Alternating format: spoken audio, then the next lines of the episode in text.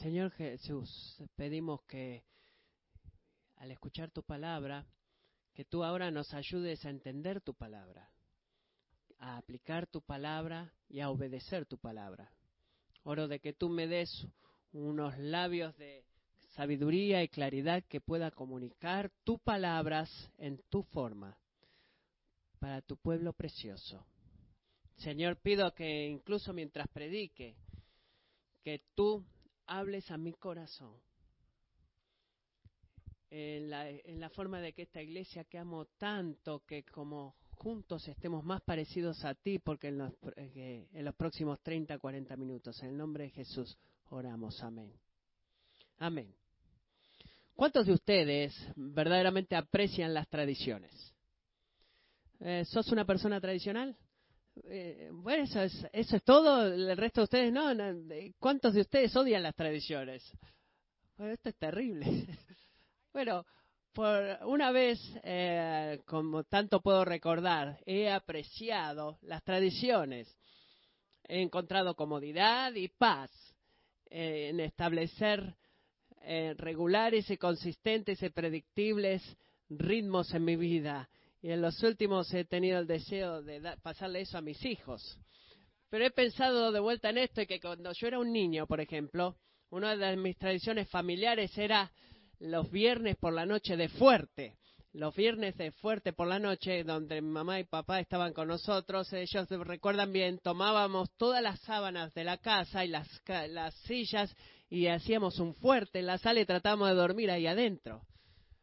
Y cuando estaba en la universidad, por ejemplo, amaba eh, el ritmo regular de levantarme a la mañana, a la hora que quería, básicamente, eh, ir a la clase, hacer la tarea, hacer ejercicios, estar con mis amigos, ir a la cama y repetirlo. Y amo eso, eh, amo los ritmos regulares día tras día. Y como papá, eh, tengo nuevas tradiciones, nuevos ritmos en mi vida.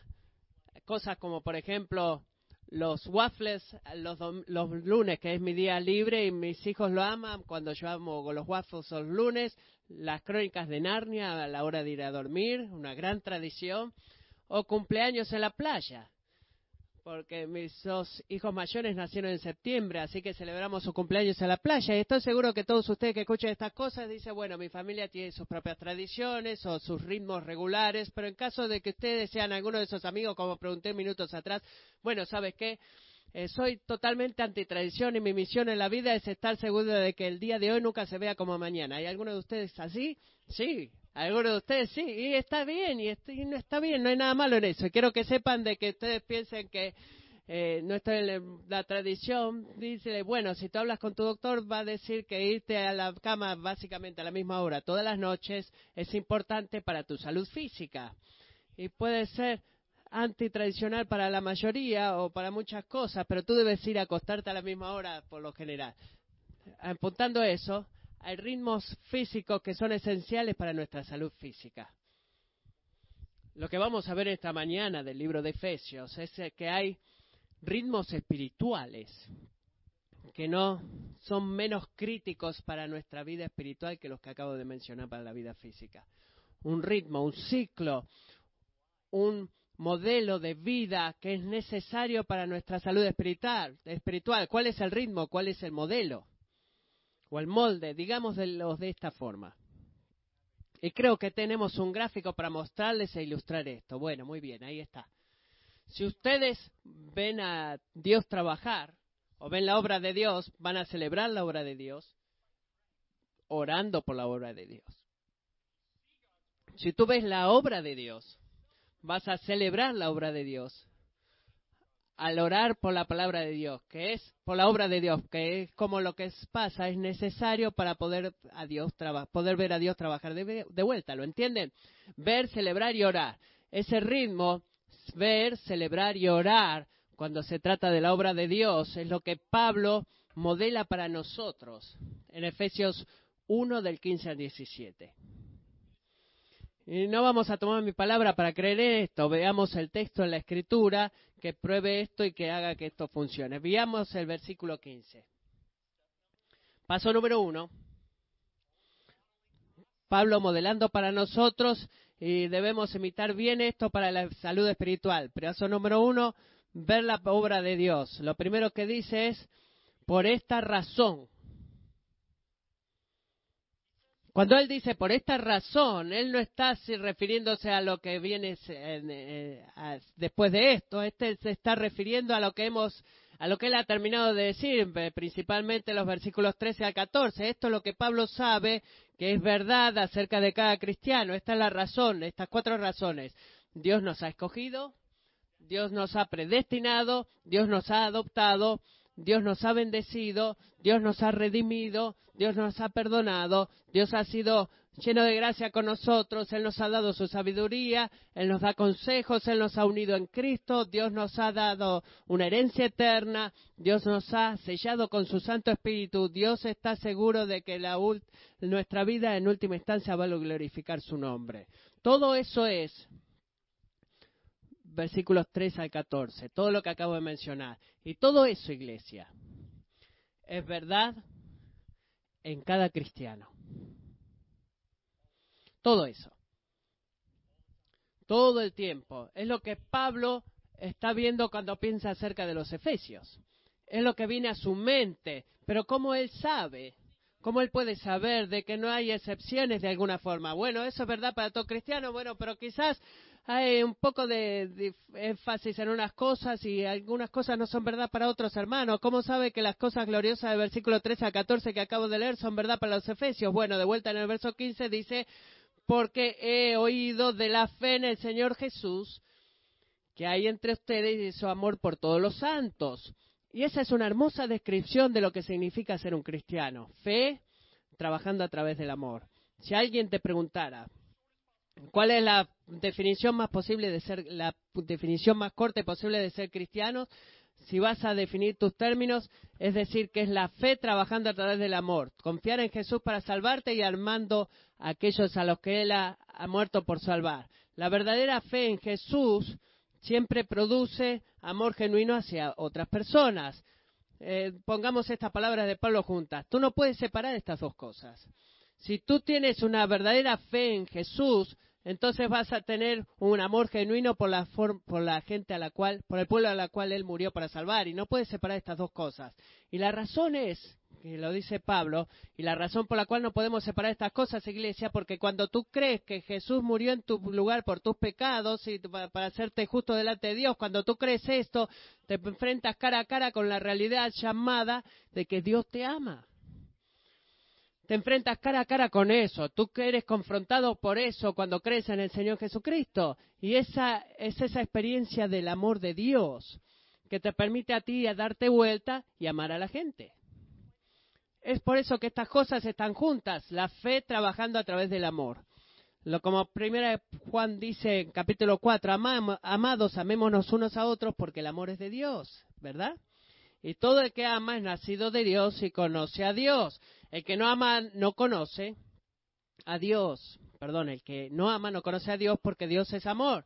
En esto se manifestó el amor de Dios en nosotros, en que Dios ha enviado a su Hijo unigénito al mundo para que vivamos por medio de Él. Y esta es la forma en que funciona. Cuando tú te conviertes en cristiano, tú estás libre de gente de necesitar que gente te ame para tu bienestar.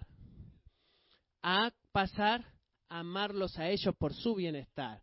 Tú no puedes amar a alguien verdaderamente y libremente cuando tú necesitas tener que necesitas que ellos te amen a ti. Eso es egoísmo. Eso no es amor genuino. Solo eh, experimentando el amor de Dios en Cristo nos permite amar genuinamente a otras personas. Así que lo digo de esta forma. La verdadera fe en Jesús siempre expresa eh, eh, un genuino amor por otros, pero lo, lo reverso es también eh, verdad. Un amor sincero por otras personas, sigue en esto, es siempre una expresión de fe en Dios. ¿Está bien? Pensemos en esto. Pensemos que, ¿cuál es la primera parte? No puedes separar estas dos cosas. La fe en Dios, tú amas a otras personas. Es también verdad de que si tú amas genuinamente a otras personas, la única forma de que eso va a suceder es a través de tu fe en Dios. Y esto es el motivo por el cual digo esto, porque otras personas, incluyendo a los cristianos, son verdaderamente difíciles de amar. Sí, eh, no es algo que tú digas, bueno, eh, que te rías la mitad. Espero que esto sea ciegamente obvio de que otras personas son difíciles de amar y eso incluye a, incluye a los cristianos. Nos lastimamos los unos a los otros. Nos traicionamos, nos insultamos, nos ignoramos, nos despreciamos, nos malentendemos, nos amargamos, nos vengamos los unos de los otros. En este lado del cielo, por favor, escuchen esto los cristianos no son eh, un montón de gente que son increíblemente fáciles de amar. Y si tú piensas eso, bueno, buena suerte con ese pensamiento, te vas a defraudar, pero ni siquiera me podría yo discutir de que en algunos lugares como cristiano, amar a un hermano cristiano es más duro, porque tengo altas expectativas sobre ese hermano. Sabes, si tú no eres cristiano, estoy agradecido de que estés aquí. Verdaderamente lo estoy. ¿Sabes por qué? Porque no espero que tú me ames eh, de una forma que no es egoísta, porque tú no has experimentado todavía el amor transformador de Dios en Jesucristo. Pero si tú eres cristiano, si tú has experimentado eso, bueno, mis expectativas empiezan a subir. Y espero que tú me ames. Y espero que tú me ames de una forma que no es egoísta y cuando tú fallas o yo fallo en poder cumplir esas expectativas que tenemos los unos de los otros, es difícil amar a la gente, pero es en esas situaciones, las, las situaciones donde es difícil amar, en donde no tenemos más esperanza de poder sostener a otro hermano cristiano o amarlo cuando verdaderamente nos han de, defraudado, debes tener fe en Dios. Y el punto de esto, recuerden que es que apartados de la fe de Dios, cuando siempre esté disponible, es imposible amarnos los unos a los otros. porque ¿Esto es por qué? Porque la, la fe dice que, Señor, me amaste cuando yo era pecador, dice la fe, me amaste cuando yo era un desamorado, y debido a que estuviste dispuesto a morir por mí, sé que puedo confiar en que tú me vas a cuidar, sé que vas a hacer eso. Puedo confiar en que tú proveerás por mí. No necesito el amor de otra persona para contentarme porque te tengo a ti. Nunca me ha fallado. Tú siempre me amarás y debido a que tú me amas, sé que tú me vas a defender.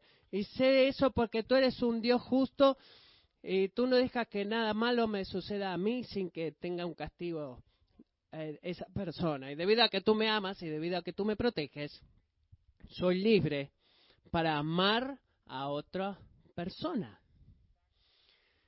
En efecto, puedo hablar a otras personas no porque confío en ellos que me van a amar, sino porque confío en ti, Dios, confío en ti que tú me amas y estoy tan abrumado por tu gran amor por mí en Jesús que no puedo dejar de amar sobreabundantemente a otras personas. ¿Tiene sentido eso?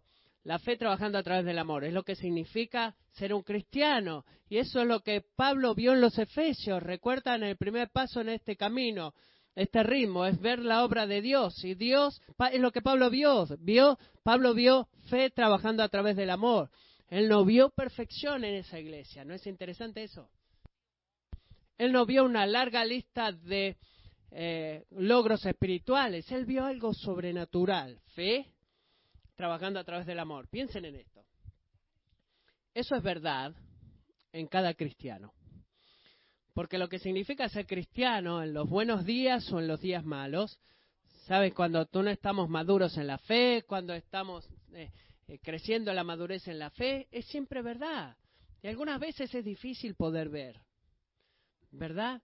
Eh, la gente es difícil de amar y poder ver cuánto esa persona está demostrando la fe a través del amor y no lo veo y me siento como ofendido, puedes decir. Es difícil de ver algunas veces, pero sabemos que siempre está ahí porque Dios lo ha puesto ahí. Tú no puedes ser un cristiano y no tener la fe trabajando a través del amor. Y la verdad de que Pablo pudo ver esto en los Efesios es lo que lo llena, esta, lo llena él con esta confianza. Pablo ve la fe obrando a través del amor y lo ve eso y dicen, ¿saben qué? Dios está trabajando en ti.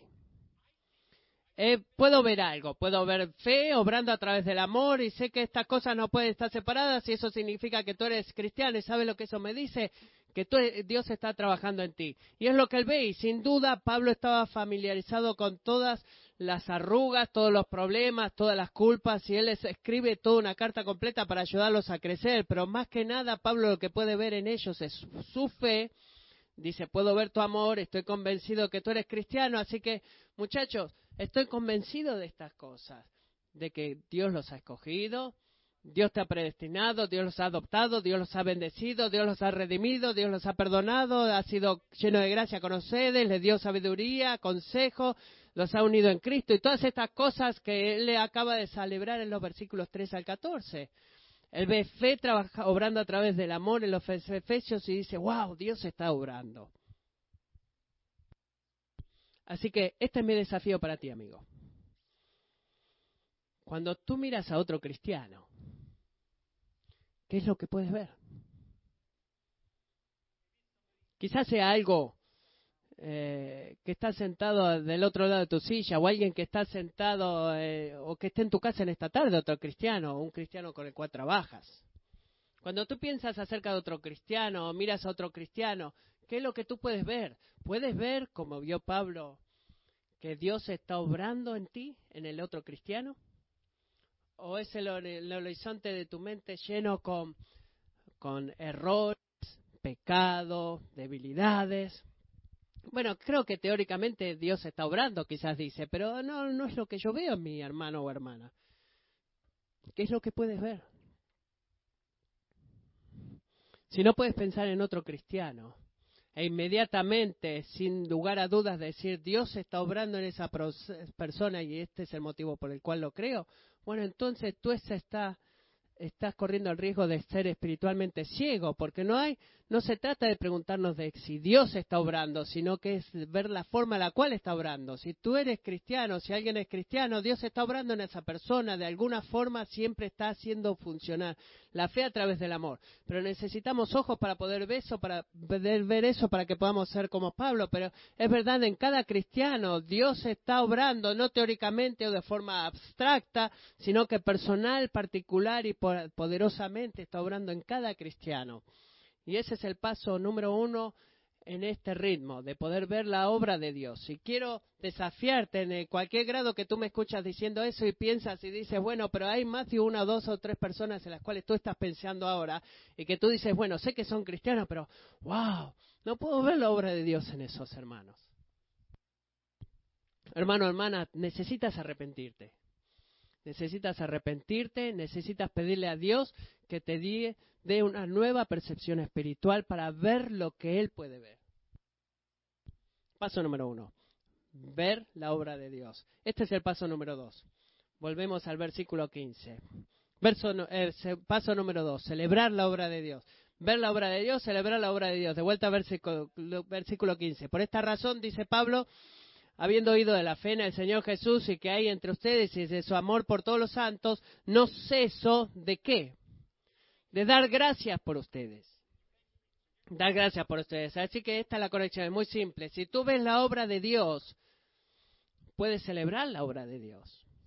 Si tú ves la obra de Dios, vas a estar agradecido por la obra de Dios. Eso, aquellos que lo encuentran difícil o, o quizás imposible de poder ver a otra persona de que la obra de Dios en esa persona que dice ser cristiano y no puedes ver lo que Dios puede ver, principalmente que está obrando, y si tú ves ver lo que Dios está obrando en cada cristiano, tú vas a derramarte en agradecimientos y acciones de gracias hacia Dios por la obra que está haciendo ese cristiano. Y hay cosas en las cuales Pablo puede dar acción de gracias. Y voy a esta frase pequeña que quiero apuntar y quiero, quiero que notemos. La acción de gracias de Pablo es centrada, está centrada en Dios. Está centrada en Dios. La, la acción de gracia bíblica siempre está centrada en Dios. Así que recuerda Recuerda que Dios, la obra de Dios, en los versículos 13 al 14, es lo que permite a los efesios tener fe y amor en el versículo 15. Así que esto es lo que Pablo sabe. La obra de Dios es el origen de todo el fruto en la vida de los efesios. Y entonces por eso mi gratitud a Dios, dice Pablo, cuando los miro a ellos, tiene, un tiene el origen en Dios mismo.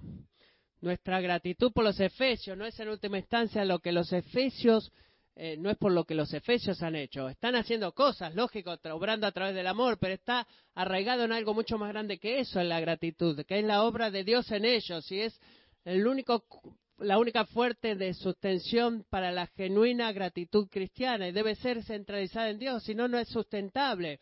No debe haber fe en el Señor Jesús, si en versículo 8 si Dios no hiciera abundar en ellos toda sabiduría y discernimiento, no hubiera eh, de que Dios los haya escogido, como dice el versículo 4, para que fueran santos y sin mancha delante de Él. Cuando Pablo piensa en los efesios, noten eso, no dice él que no, no vine acá para darle gracias a ustedes, porque no, sino que doy gracias por ustedes, por ustedes. Él está dándole gracias a Dios, porque cuando los mira, puede ver un testimonio y un monumento del poder de Dios en la vida de la iglesia de Éfeso. La acción de gracias está centrada en Dios. Y segundo, quiero aferrarme a esto un poquito más. El agradecimiento de Pablo es personal. Él lo dice, bueno, te doy gracias, eh, como diciendo, bueno, una gratitud general. Gracias, eh, gracias. No, él dice, eh, no dejo, no ceso de dar gracias por ustedes no es algo genérico lo que Pablo está dando, la acción de gracia de Pablo, no es algo genérico de celebrar la obra de Dios. Y quiero que nos detengamos un minuto acá y pensemos, ¿cómo habrá sido ser uno de estos cristianos efesios y escuchar esta al escuchar esta carta leída, escuchar al, al apóstol Pablo que les está diciendo, le doy gracias a Dios por ti? Imagínate esto, ¿cómo habrá? Eh, ponte ustedes zapato, pónganse ustedes en los zapatos de ellos. ¿Qué impacto hubiera provocado esto en tu corazón si el Pablo, apóstol Pablo escribiera esto y te mirara a los ojos y te dirá, te doy le doy gracias a Dios por ti? Me pregunto cuántos de los efesios el apóstol Pablo se habrán preguntado, ¿agradecido por mí? bueno, sí, eh, no, no pienso de mí mismo que sea una persona tan especial. Ni siquiera pienso que soy un buen cristiano.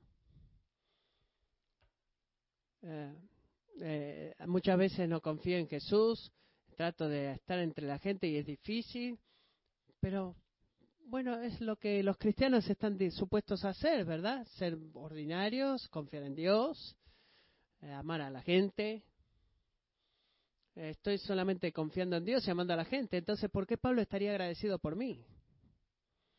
Bueno, este es el problema con ese pensamiento, de que tú solo estás confiando en Dios y tú solo estás amando a la gente.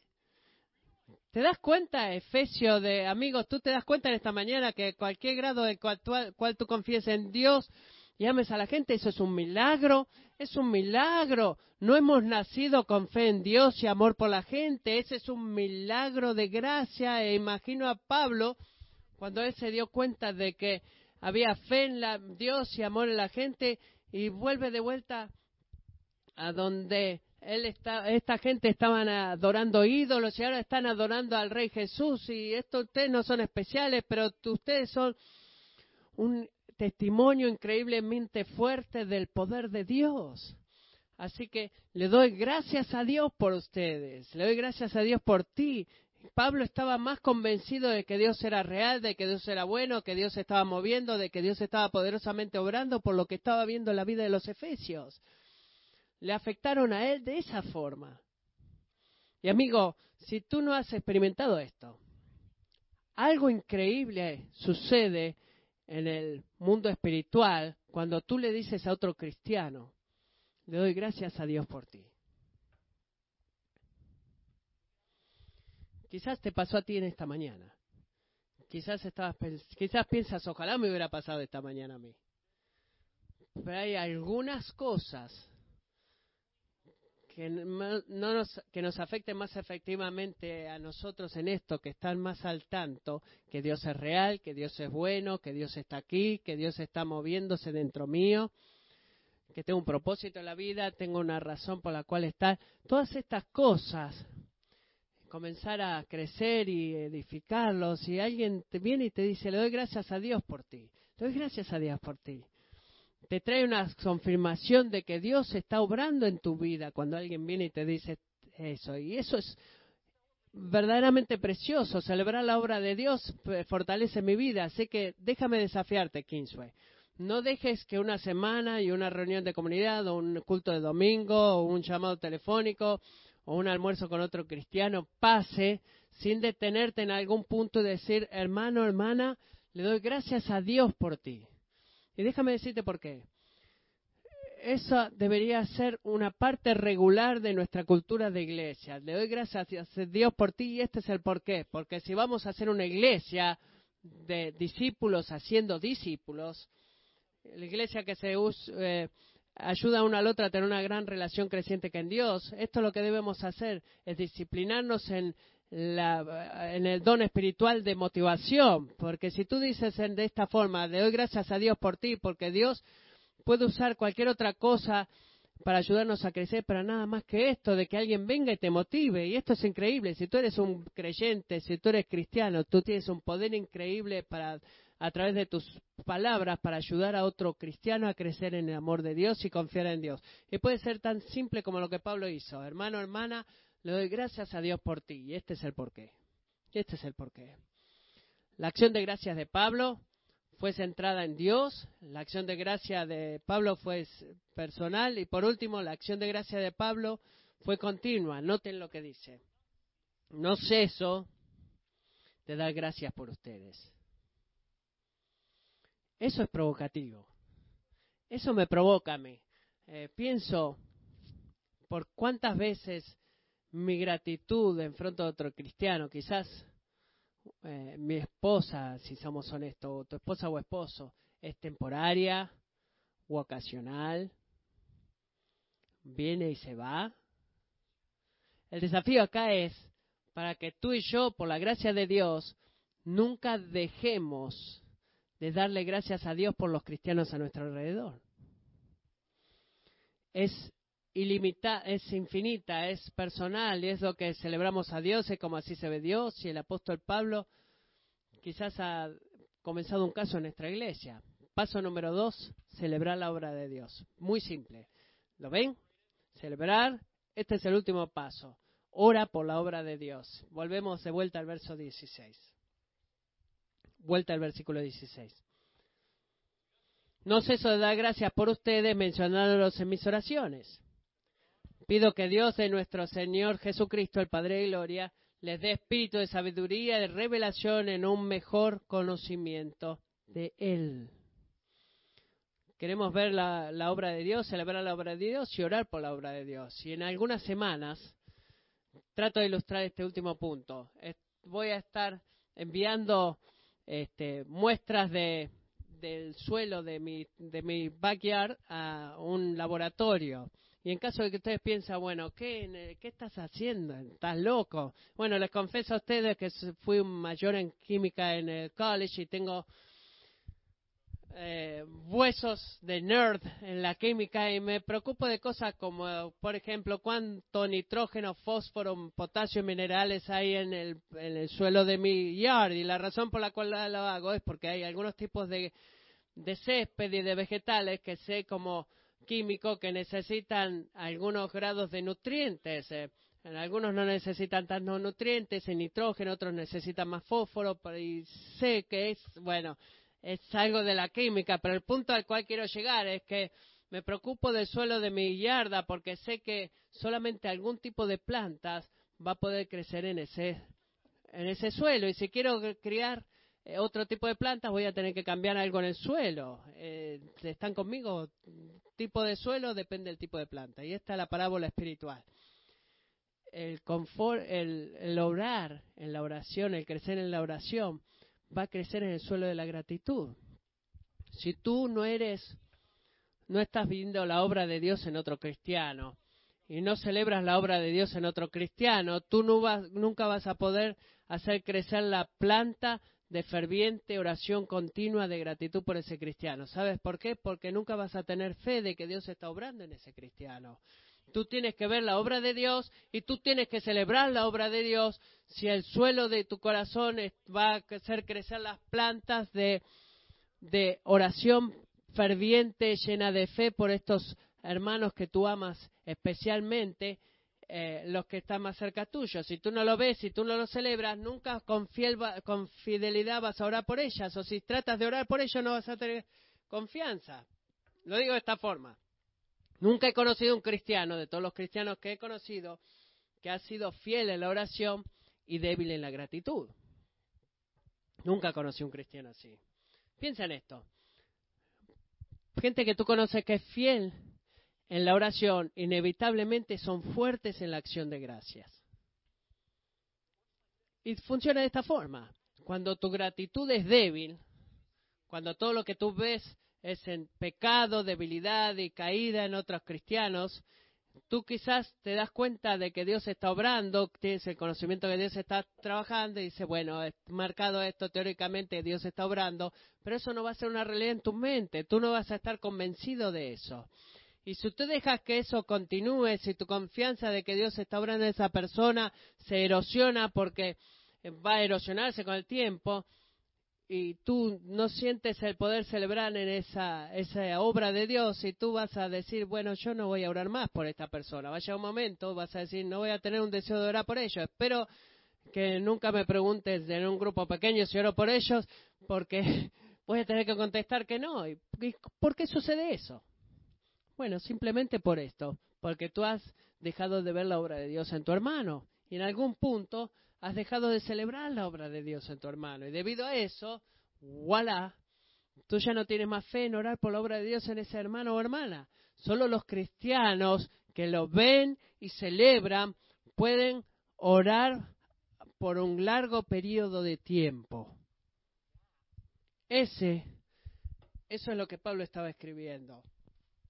Ese era su camino. Y no tembló lo que él estaba adorando a Dios orando a Dios, de que el Señor Jesucristo, el Padre de Gloria, les dé espíritu de sabiduría y de revelación en un mejor conocimiento de Él. Vamos a mirar esto, más en detalle la semana que viene, lo que significa conocer a Dios, cuáles cosas eh, estaba orando Dios para que los, eh, perdón, Pablo para que los efesios puedan experimentar, el conocer a Dios.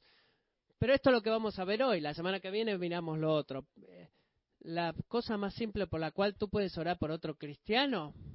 Has visto la obra de Dios en su vida, has celebrado la obra de Dios en su vida, y lo que quieres celebrar es que conozcan a Dios.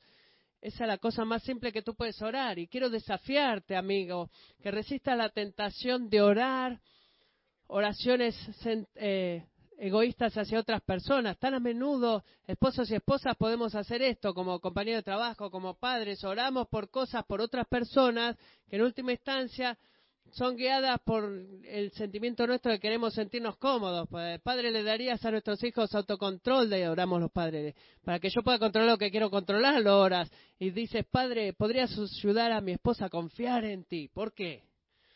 Para que ella no venga a mí con todas esas preguntas locas cuando leo el, el periódico. Y podemos hablar por cosas locas así, y que suenan tan, tan, este, espirituales, pero son tan egoístas. Y yo puedo hacer eso. Y cuando, eh, cuando podría cambiar mi compañero de trabajo, pues estoy podrido o cansado de contestar los emails. Y podemos pensar así y orar así.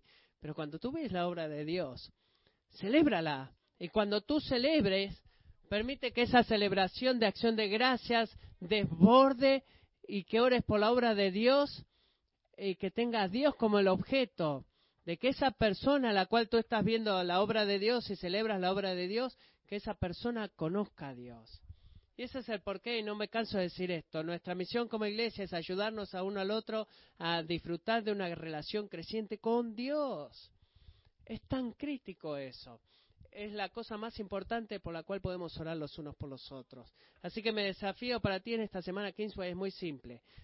Sigue el ejemplo de Pablo, ah, imita su ritmo, al, al, ver la obra de Dios, celebrar la obra de Dios y orar por la obra de Dios. ¿Podemos hacer eso? Bueno, bueno, déjenme decirles esto. Si hay una cosa a la cual quiero ser conocido como iglesia en esta comunidad, es en eso. Imaginen esto, ¿cómo sería que digan, Kingsway? Oh, sí, tú vas ahí y tú no puedes salir sin que alguien te apunte y te diga cómo Dios está obrando en tu vida Y eso es poderoso. Y hay algunas prácticas que podemos tener como pueblo, incluso cuando nos reunimos los domingos, que creo que nos va a ayudar a ver, eh, ver, celebrar y orar por la obra de Dios, más que confiar en testimonios, compartir testimonios. Algunas veces hay que prepararlos, algunas son un testimonio muy espontáneo en el vestíbulo, pero esta mañana quiero que podamos escuchar de nuestro hermano Doug Bear para que podamos ver la obra de Dios y celebrar la obra de Dios y orar por la obra de Dios. ¿Pueden unirse conmigo y darle la bienvenida a Doug?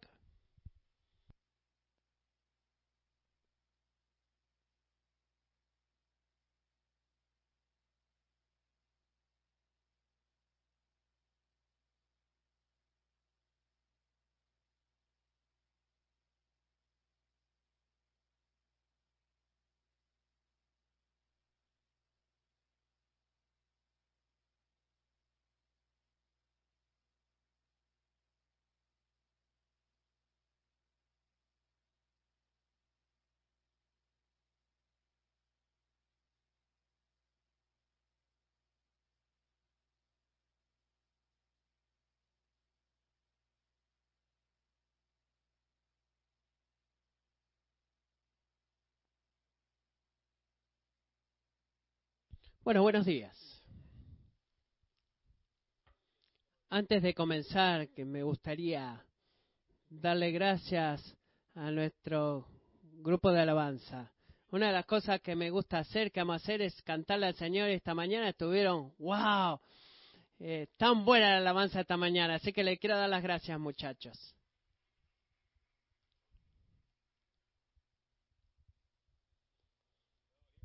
Bueno, estamos acá en otra actualización del año y ha sido un año lleno de, actividades. Es difícil creer de que han pasado cuatro años desde que me diagnosticaron con ALS.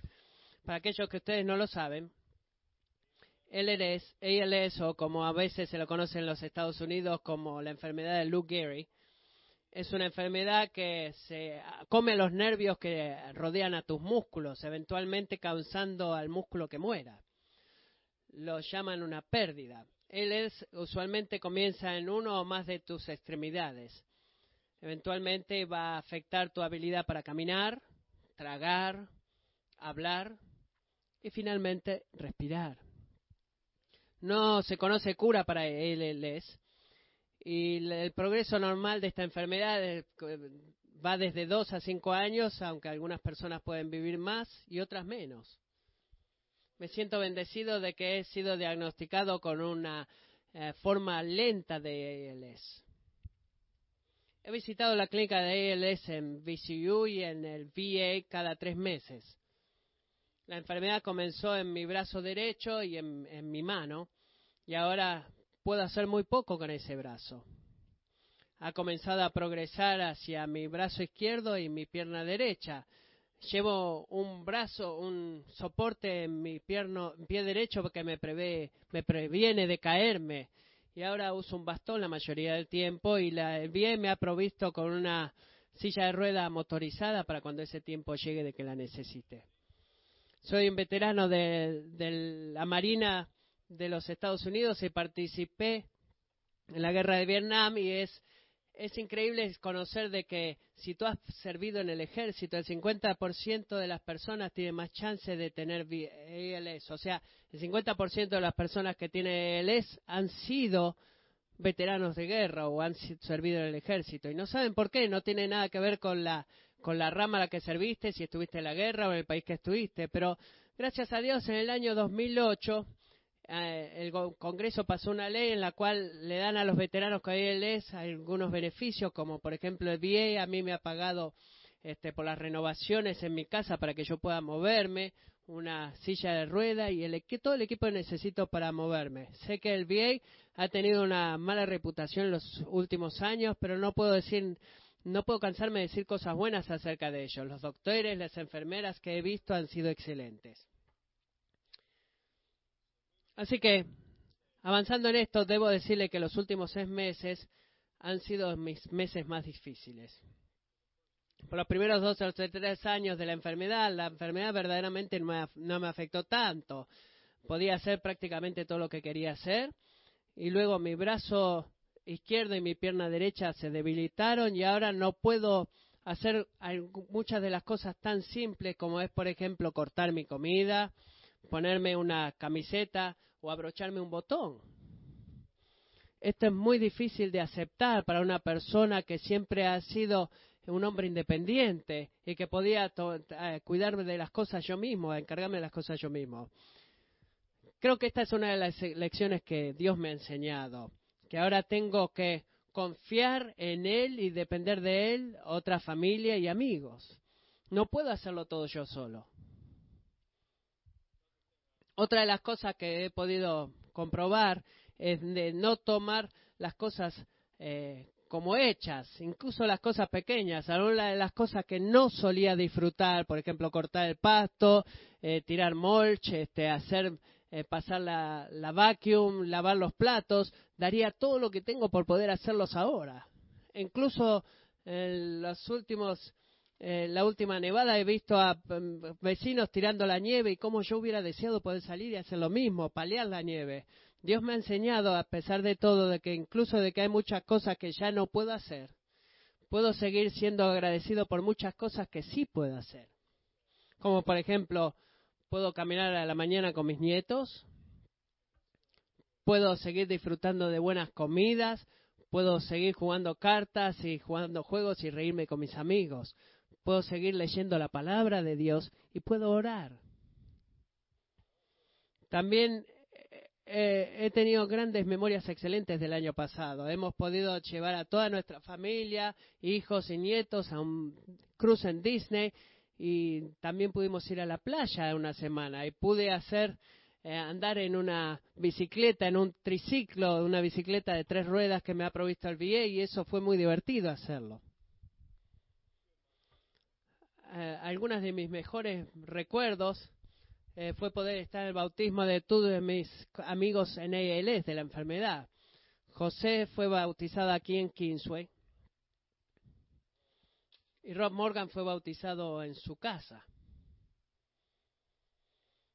Amigos, Dios no me ha curado físicamente de ALS, pero ciertamente me ha sanado espiritualmente o nos ha sanado espiritualmente. Un día pronto vamos a estar danzando con Jesús, libres de esta horrible enfermedad. Déjenme cerrar con esta escritura de Segunda de Corintios que he compartido antes. Segunda de Corintios 4, 16 al 18. Por tanto, no desfallecemos. Antes bien, aunque nuestro hombre exterior va decayendo, sin embargo, nuestro hombre interior se renueva de día en día. Pues esta aflicción leve y pasajera nos produce un eterno peso de gloria que sobrepasa toda comparación al no poner nuestra vista en las cosas que se ven, sino en las que no se ven. Porque las cosas que se ven son temporales, pero las que no se ven son eternas. Gracias por sus oraciones, Dios los bendiga y para Dios sea la gloria.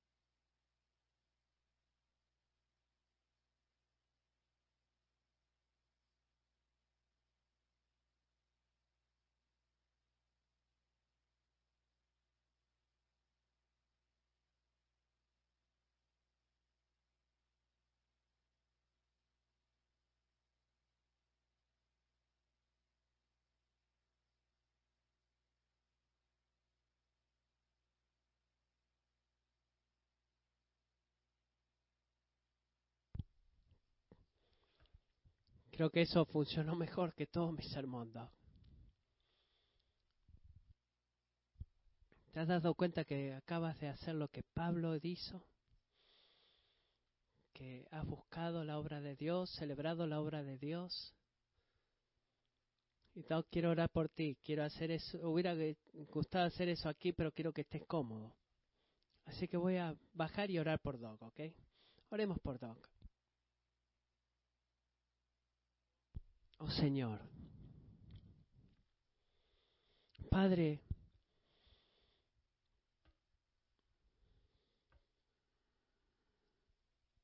no sé por qué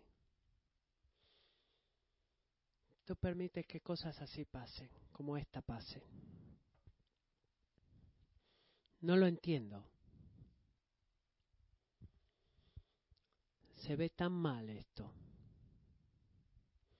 Y duele, Señor, duele y lastima. Lastima a su familia, a su esposa, también a sus hermanos y hermanas. Y Señor, no sé por qué, pero lo escucho a él decir con un corazón de fe que él sabe, porque tú le has dicho que este problema está preparando a la DOC a un, camino eterno de gloria. El Señor, esta mañana como familia decimos amén a esa fe de él. Amén, Señor. Creemos en ti. Creemos en ti cuando leemos tu palabra y Dios oramos de que tú ayudes a nuestro hermano a terminar bien. Podrías proteger su fe. Oramos de que, para que su cuerpo se caiga a pedazos, que su fe crezca. Señor, no sabemos qué va a pasar en el próximo año con él.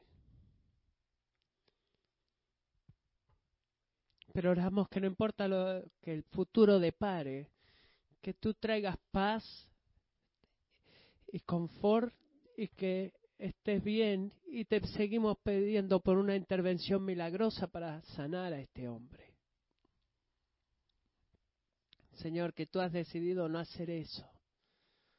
Oramos de que tú le des a él una voz fuerte y que se pueda guardar este testimonio que sea usado por ti su testimonio para impactar a muchos, muchos, muchos hombres y mujeres, los cuales sus cuerpos se están desvaneciendo y que ahora no te conocen. Podrías usar a Doc, Señor, para guiar a muchos a Cristo en este año. Señor, oramos por su esposa Karen, que tú la reconfortes en su sufrimiento y dolor, que sostenga su fe día a día. Señor, asegúrale su amor por ella y su gran amor por ella. Que podamos caminar con ellos lado a lado y somos muy, nos sentimos muy humildes por su ejemplo. En el nombre de Jesús oramos. Amén. Tú eres queridamente amado, hermano. Ven, si tú puedes pasar al frente. Quiero que podamos cantarle al Señor, iglesia. Y luego que cantemos esta canción, Josh va a venir y nos va a guiar en compartir la comunión. Pongámonos de pie y cantemos.